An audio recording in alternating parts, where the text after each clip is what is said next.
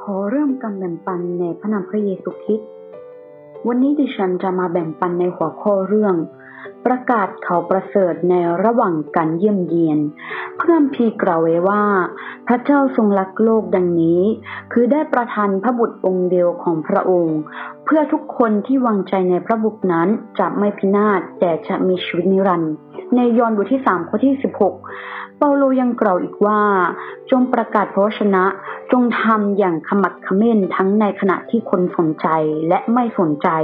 จงชักชวน ตักเตือนและหนุนใจด้วยความอดทนและด้วยการสั่งสอนอย่างเต็มที่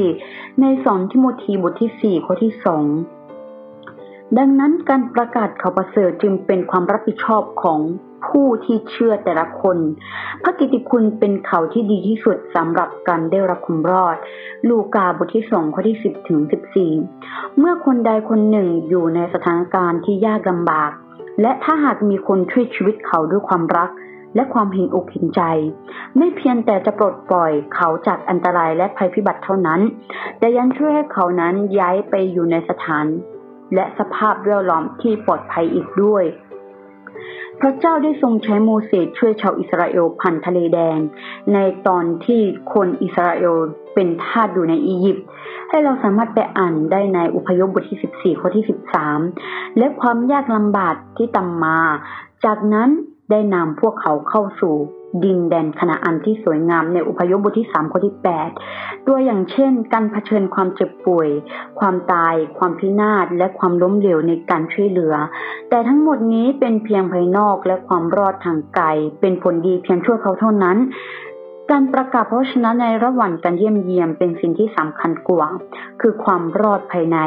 เช่นการดื่มสุรา การปล่อยตัวตามกิเลสตัณหาของตน สิ่งเหล่านี้คือการควบคุมภายในของหัวใจ ซึ่งไม่สามารถคลี่คลายตัวเองได้ สิ่งเหล่านี้เป็นบาปและความเจ็บปวดโดยธรรมชาติ ดังที่เปาโลกล่าวว่า โอ้ยข้าพเจ้าเป็นคนน่าสมเพชอะไรเช่นนี้ ใครจะช่วยให้พ้นจากร่างกายแห่งความตายนี้ได้ ในโรมบทที่ 7 ข้อที่ 24ก่อนที่เปาโลจะรู้จักพระเจ้า เขาถูกควบคุมโดยความปรารถนาทางเนื้อหนังของตน และแต่แล้วเขาก็ได้รู้จักกับพระเยซูคริสต์และได้รับความช่วยเหลือจากองค์พระผู้เป็นเจ้านั่นเอง พระองค์ทรงขจัดความเจ็บปวดเหล่านี้ออกไปอย่างง่ายดายดังนั้นเขาจึงกล่าวว่า ขอบพระคุณพระเจ้าโดยทางพระเยซูคริสต์องค์พระผู้เป็นเจ้าของเรา ฉะนั้นทางด้านจิต ใจข้าพเจ้ารับใช้ธรรมบัญญัติของพระเจ้า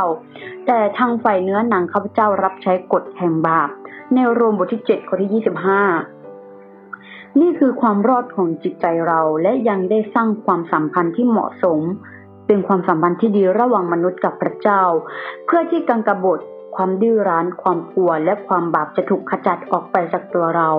ผู้คนสามารถวางใจและเชื่อฟัง จงรักภักดีต่อพระเจ้า ไม่เพียงเพื่อความสงบสุขของเนื้อหนังเท่านั้น แต่เพื่อการฟื้นคืนพระชนไฟวิญญาณด้วย การทำให้ผู้คนมีชีวิตใหม่ได้ คือการละทิ้งชีวิตที่มี ที่ตัวเองตั้งตัวเองไว้เป็นสงการแต่ชีวิตที่มีพระเจ้าเป็นสงการนั่นแหละ คือพระกิติคุณที่แท้จริง เมื่อพระเยซูเสด็จขึ้นสู่สวรรค์พระองค์ทรงมอบหมายภารกิจสำคัญให้กับสาวกของพระองค์ พระเยซูตรัสว่าเราได้มอบอำนาจทั้งหมดในสวรรค์และบนแผ่นดินโลกให้กับเราแล้ว เพราะฉะนั้นท่านทั้งหลายจงออกไปและนำชนทุกชาติมาเป็นสาวกของเรา จงปฏิสมาพวกเขาในพระนามของพระบิดาพระบุตร และพระวิญญาณบริสุทธิ์ และสอนพวกเขาให้ถือรักษาสิ่งสารพัดที่เราสั่งพวกท่านไว้ และนี่แน่เราจะอยู่กับท่านทั้งหลายเสมอไป จนกว่าจะสิ้นยุค ในมัทธิวบทที่ 28 ข้อที่ 18 ถึง 20 ภารกิจนี้ไม่เพียงแต่ได้พูดกับเราสาวกในขณะนั้น เท่านั้นแต่ได้พูดกับทุกคนที่ติดตามพระเจ้าตลอดทุกยุคทุกสมัยด้วย แต่พวกที่ยังไม่เชื่อในพระ ระองค์จะทูลขอต่อพระองค์ได้อย่างไร แล้วพวกที่ยังไม่ได้ยินถึงพระองค์จะเชื่อในพระองค์ได้อย่างไร ถ้าไม่มีผู้ประกาศ และเขาจะได้ยินถึงพระองค์ได้อย่างไรในโรมบทที่สิบข้อที่สิบสี่นะคะ ฉะนั้นการประกาศพระชนะในระหว่างการเยี่ยมเยียนจึงเป็นสิ่งที่สำคัญมาก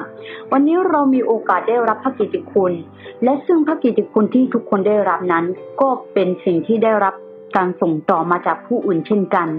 วันนี้เราได้รับพระกิติคุณของพระเจ้าแล้ว แต่ยังมีหลายคนบนโลกใบนี้ที่ไม่เคยได้ยินแม้แต่พระกิติคุณของพระเจ้า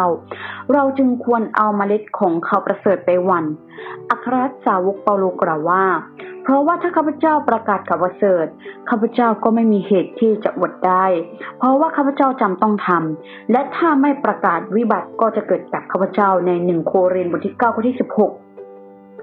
การสั่งสอนพระกิติคุณเป็นหน้าที่ที่พระเจ้าทรงมอบหมายให้กับเราทุกคน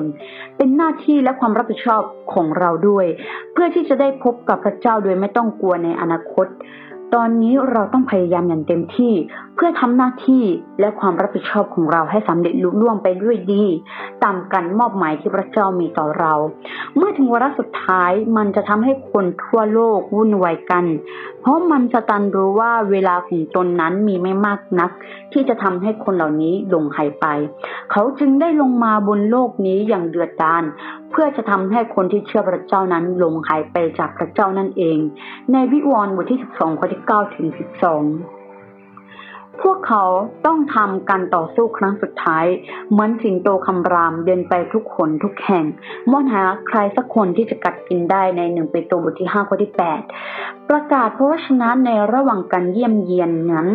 มันใช้ความคล่องแคล่วไหวพริบและอุบายหลอกลวงเพื่อลวงผู้คนให้หลงไปโดยไม่รู้ตัว เพราะฉะนั้นโลกทั้งโลกจึงตกอยู่ใต้เงื่อมมือของมันร้ายและสั่งสอนมนุษย์ ให้ทำสิ่งที่ขัดต่อพระเจ้า ให้ทำสิ่งที่พระเจ้าไม่พอพระทัยนั่นเอง ดังนั้นในวาระสุดท้ายนั้นจะเป็นเวลาที่น่ากลัว เพราะผู้คนจะเห็นแก่ตัว รักเงินทองโอ้อวด หญิงและโส ชอบดูหมิ่น ไม่เชื่อฟังพ่อแม่ อักตันยูชั่วร้าย ร้ายมนุษยธรรม ไม่ให้อภัยกัน ใส่ร้ายกัน ไม่ยับยั้งชั่งใจ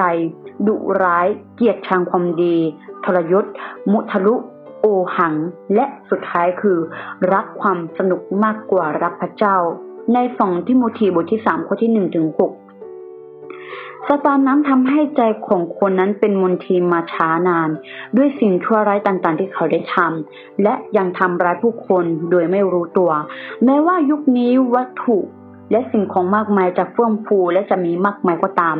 แต่พระเจ้าก็เคยทำนายถึงความอดอยากในยุคสุดท้ายไว้ว่า ความอดอยากไม่ใช่การขัดแคลนขนมปังหรือการทำน้ำแต่การวินิจฉัยและการนำการทำนายของพระเจ้านั้นหมายถึง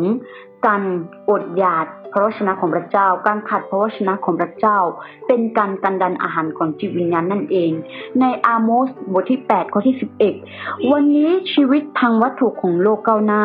แต่ชีวิตฝ่ายจิตวิญญาณนั้นกลับเป็นมัน ไม่สามารถมีผลอะไรออกมาได้ เพราะขาดความจริงของพระเจ้า หัวใจของเราจึงสับสนหลงทางเหงาว่างเปล่า เบื่อหน่ายและไม่สบายใจ ดังที่พระเยซูตรัสว่าลำบากใจและพลัดทิ้งในมัทธิวบทที่เก้าข้อที่สามสิบหกนี่คือสิ่งที่เราต้องการสำหรับพระคิดพระกิติคุณมาเพื่อช่วยชีวิตพวกเขาและคนมากมายที่ยังไม่รู้จักพระเจ้า เปาโลสอนเราไว้ว่า พระองค์นี้แหละที่เราประกาศอยู่ด้วยการเตือนสติและสั่งสอนทุกคนด้วยศัพท์ปัญญา เพื่อว่าเราจะถวายทุกคนที่เป็นผู้ใหญ่แล้วในพระคิดในโคโลสีบทที่หนึ่งข้อที่ยี่สิบแปด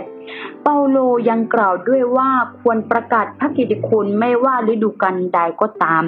ดังนั้นไม่ว่าเมื่อใดที่ไหนเวลาไหน แห่งใด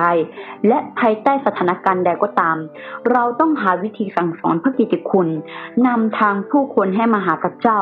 เพื่อพวกเขาจะได้แบ่งปันประโยชน์ของพระกิติคุณกับเรา หากคุณให้ความสนใจกับการไปโบสถ์คุณก็สามารถคว้าโอกาสที่ดีในการประกาศข่าวประเสริฐได้ฉะนั้นวันนี้ทุกสิ่งทุกอย่างที่เราทำนั้นให้เราระวังไว้ให้ดี เพราะตอนนี้เราอยู่ในช่วงยุคสุดท้าย และขอให้ทุกคนอธิษฐานอยู่สม่ำเสมออ่านพระคัมภีร์อยู่สม่ำเสมอ เพื่อที่จะให้พระเจ้านำพาชีวิตวิญญาณของเรา และให้เราสามารถที่จะประกาศข่าวประเสริฐ ทำสิ่งที่ถูกต้องในสายพระเนตรของพระเจ้า และทำการประกาศข่าวประเสริฐเพื่อพระเจ้านั่นเอง วันนี้ดิฉันขอแบ่งปันพระชนะของพระเจ้าถึงเพียงเท่านี้ ขอขึ้นสง่าราศีแด่องค์พระผู้เป็นเจ้าผู้อยู่บนฟ้าสวรรค์ และขอให้พระคุณสันติสุข จงดำรงอยู่กับธรรมิกชนทุกคน อาเมน